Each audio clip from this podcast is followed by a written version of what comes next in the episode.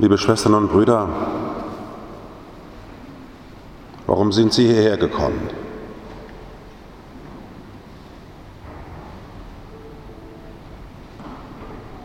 Wollen Sie eine schöne Kirche sehen? Eine tolle Liturgie, super Personal. Manche haben auch im Internet nachgeguckt, oh, der Bruder Paulus ist dran, oh. Warum sind Sie hierher gekommen? Das ist eine banale Frage, ich weiß. Und doch ist es eine Frage, die dringender denn je mit Sinn und Verstand beantwortet gehört in diesen Zeiten. Bei meiner Priesterweihe, als der Bischof mir den Kelch und die Schale gegeben hat, hat er gesagt, empfange die Gaben des Volkes.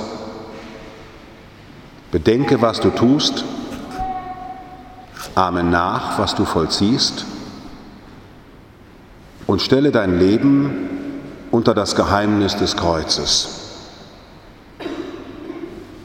Bedenke, was du tust, ahme nach, was du vollziehst und stelle dein Leben unter das Geheimnis des Kreuzes. Das hat er mir gesagt und ich gebe es gerade zu Ihnen zurück. Bedenkt, was ihr tut. Also noch einmal die Frage, so mal ganz tief im Herzen, warum sind Sie heute Morgen hierher gekommen? Am liebsten würde ich jetzt mit dem Mikrofon rumlaufen und mal ein paar Antworten einsammeln. Warum bin ich hierher gekommen? Und jetzt kommt noch eine zweite Frage. Was für ein Unterschied besteht in meinem Herkommen hierher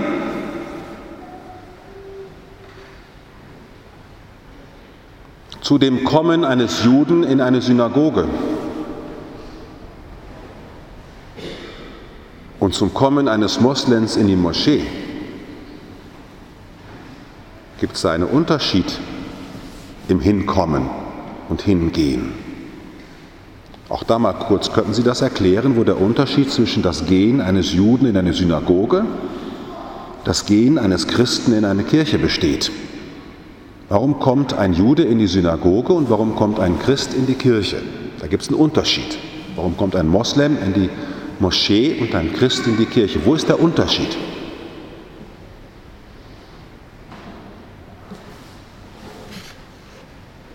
Der Unterschied ist gravierend. Und die ganze Zeit, die wir jetzt feiern, diese Adventszeit, bezeichnet diesen Unterschied. Wir kommen zusammen nicht wie in anderen Religionen, um darauf zu warten, dass Gott endlich kommt und seine Verheißung erfüllt.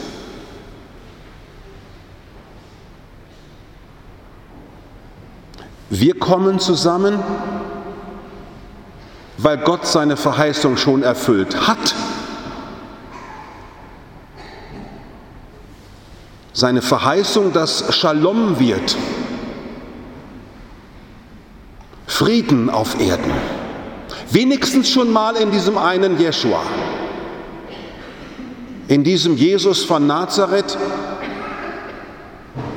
der neue Mensch, der das in Szene gesetzt hat in 33 Jahren, was Gott sich bei der Schaffung der Welt gedacht hat, um dann der Schaffung der Welt den Menschen einzugeben und in Jesus Christus noch einmal neu anfängt, aus der Jungfrau Maria geboren, noch einmal der neue Adam. Der Shalom Gottes, auf den alle Religionen warten, hat in Jesus Christus Fleisch und Blut bekommen. Die Verheißung ist erfüllt.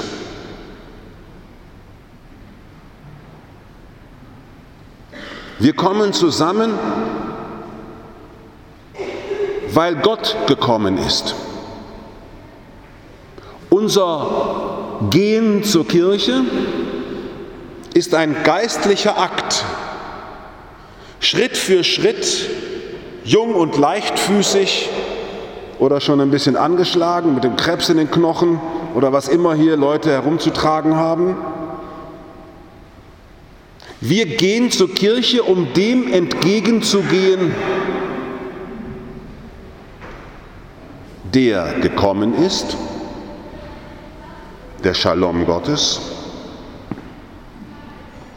der in dieser Welt, weil dieser Friede nicht gewünscht war, getötet worden ist. Die Menschen haben den Urmenschen Jesus von Nazareth zerstört im Kreuz und dem neuen Anfang ein Ende bereitet am Kreuz, Gott getötet und Gott hat noch einmal den Geist, den er im Schoß der Jungfrau Maria das Wort hat Fleisch werden lassen, im Schoß der Erde noch einmal wieder neue Kreativität in Gang gesetzt und diesen Jesus auferweckt, damit dieser Shalom Gottes wirklich menschlich bis zum Ende der Zeit der Welt zur Verfügung steht. Das glauben Christen, also ich zumindest dass in der Auferstehung Jesu der wahre Gott und der wahre Mensch Jesus von Nazareth leiblich auferstanden, damit er in dieser Zeit für alle Welt erkennbar, die glauben wollen, die sich bekehren wollen, die von ihrem nichtigen Denken ablassen wollen, die aus dem Eigensinnen in den Sinn Gottes kommen wollen, diesen Menschen stellt er uns zur Verfügung. Warum komme ich hierher? Weil du, Christus, gekommen bist in meinem Fleisch und in deiner Auferstehung mir entgegengehst. Darum gehe ich dir entgegen. Du gehst mir entgegen, darum gehe ich dir entgegen. Warum kommen wir in die Kirche? Wir kommen in die Kirche, deren Namen von dem Wort Kyrios kommt, Kyriake. Das griechische Wort Kyriake, daher kommt das Wort Kirche. Wir sind die im Herrn Versammelten, in der Taufe auferweckt, in seinem heiligen Leib geeint, das neue Volk des Friedens. Gucken Sie mal, wer hier alle so sitzt. Hätten sich ja nie im Traum gedacht, dass Sie neben dem sitzen müssen. Und dass der da gerade vor Ihnen sitzt und Ihnen die Sicht nimmt. Und dass der so ist, wie er ist. Wir sind die im Herrn Versammelten, weil Gott mit uns das Projekt Shalom in dieser Welt starten will, vollziehen will verwirklichen will. Wir sind im neuen Menschen Jesus Christus versammelt, um uns wieder von ihm senden zu lassen. Im Bild des Herzens, die Frauenkirche wie eine große Herzkammer. Und wir werden aus allen Ecken, wo wir gerade leben, reingezogen in das Herz. Und dann werden wir wieder rausgestoßen in die Welt, um dort mit Fleisch und Blut Zeugnis zu geben von dem, der nicht tot zu kriegen war, wenigstens nicht so tot, dass er für immer weggegraben war, sondern der auferweckt wurde, um der Welt bis zu ihrem Ende eine menschliche und mahnende Stimme zu geben, eine menschliche und mahnende Präsenz. Warum komme ich eigentlich in die Kirche? Weil du Christus gekommen bist. Und vielleicht können Sie das mal versuchen in den nächsten Tagen, wenn es so darum geht. Ich meine, Diskussionen mit der Kirche nehmen ja alle kein Ende. Es gibt ja auch viel zu diskutieren, gar keine Frage. Aber ich kann Ihnen Stein auf Bein schwören, wir können ruhig Priester verheiratet sein lassen und nach zweifacher Scheidung wieder heiraten lassen. Wir können von mir aus auch alles Mögliche veranstalten. Das wird uns keinen Gläubigen mehr in die Kirche bringen Weil das Grundübel ist, dass keiner antworten kann auf die Frage, warum gehe ich eigentlich in die Kirche? Und die Kirche es auch leider geschafft hat, mit einer Erziehung von oben runter zu sagen, du musst in die Kirche gehen und wenn du nicht in die Kirche gehst, kommst du in die Hölle. Da war keine Freude dabei. Und schon gar nicht irgendeine Erläuterung. Also wir werden noch sehr viel Geschichte aufarbeiten müssen und darum, liebe Schwestern und Brüder, ich möchte Ihnen das so sehr ans Herz legen, dass wir ganz vorne sozusagen wieder anfangen. Wir sind ja am Anfang des Kirchenjahres nochmal ganz neu wieder üben, Christen zu sein. Ich weiß nicht, ob jemand, ob Sie sich eigentlich so angeeignet haben, sich spirituell weiterzubilden. Haben Sie eigentlich eine christliche Zeitschrift abonniert? Auf welchen Internetseiten surfen Sie eigentlich? Haben Sie christliche Newsletter abonniert? Welche Apps sind bei Ihnen auf dem Smartphone? Wie lassen Sie Ihr Herz eigentlich füllen? Und vor allen Dingen noch viel wichtiger, Ihre Birne hier oben. Das ist noch viel wichtiger. Bedenke, was du tust, ahme nach, was du vollziehst und stelle dein Leben unter das Geheimnis des Kreuzes. Wenn wir hier zusammenkommen, kommen wir zusammen, weil einer gekommen ist. Und warum haben wir diesen Altar und warum haben wir diese Veranstaltung mit weiß gewendeten Männern? Und ich sage Ihnen, ich bin traurig darüber, obwohl ich schon lange immer wieder was dagegen predige. 80 Prozent von Ihnen könnten nicht Ihrem Enkelkind erklären, warum mir so einer in Violett rumläuft und mit weißen Gewändern, warum sie das wollen. Ist eben so.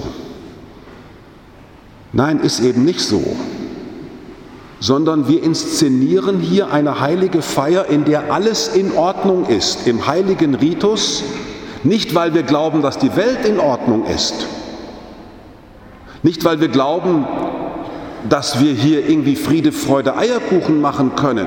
Nein, wir feiern hier eine heilige Liturgie mit toller Musik, mit Liedern, mit Kunst, mit Riten, die abgesprochen sind, weil wir hier sagen, wir feiern, dass Gott in Jesus Christus seine göttliche Ordnung ein für alle Mal in der Welt installiert hat. Punkt.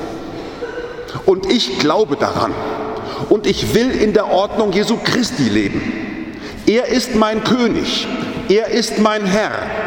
Er ist der Herrscher meines Herzens. Und es können Menschen und Nöte und Diskussionen und Pipapo sein in dieser Welt. Es bleibt mir als erstes wichtig, dass er gekommen ist und dass er wiederkommen wird. Und ihm will ich entgegengehen und von ihm her denken, von ihm her beten, von ihm her gestalten, von ihm her singen. Darum sitzen sie so in einer heiligen Ordnung hier auch in den Kirchenbänken.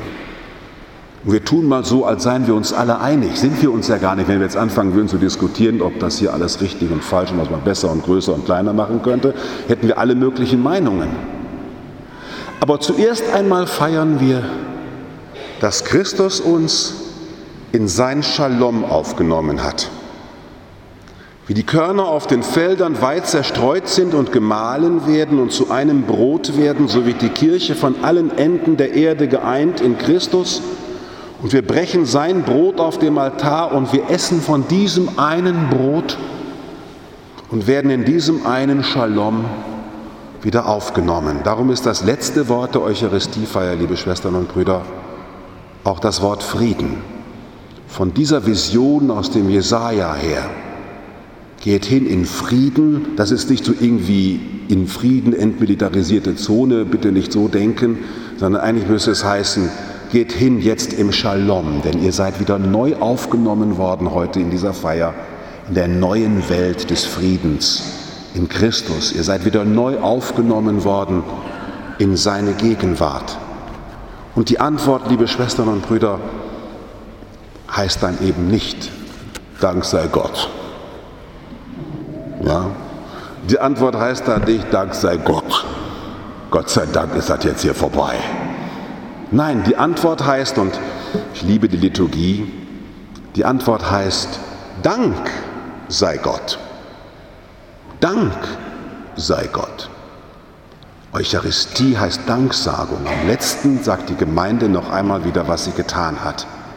Sie hat Gott gedankt dafür, dass der, auf den sie vertrauen und dem sie entgegengegangen sind, wegen dem sie in die Kirche gekommen sind, dass er sich heute wieder neu in einem Advent 2009, dass er 19 sogar, soweit sind wir schon, ja, dass er im Advent 2019 uns entgegengekommen ist in seinem Wort und in seinem Sakrament als Wegzehrung, wenn er einst wirklich wiederkommt, in seinem ewigen Advent. Amen.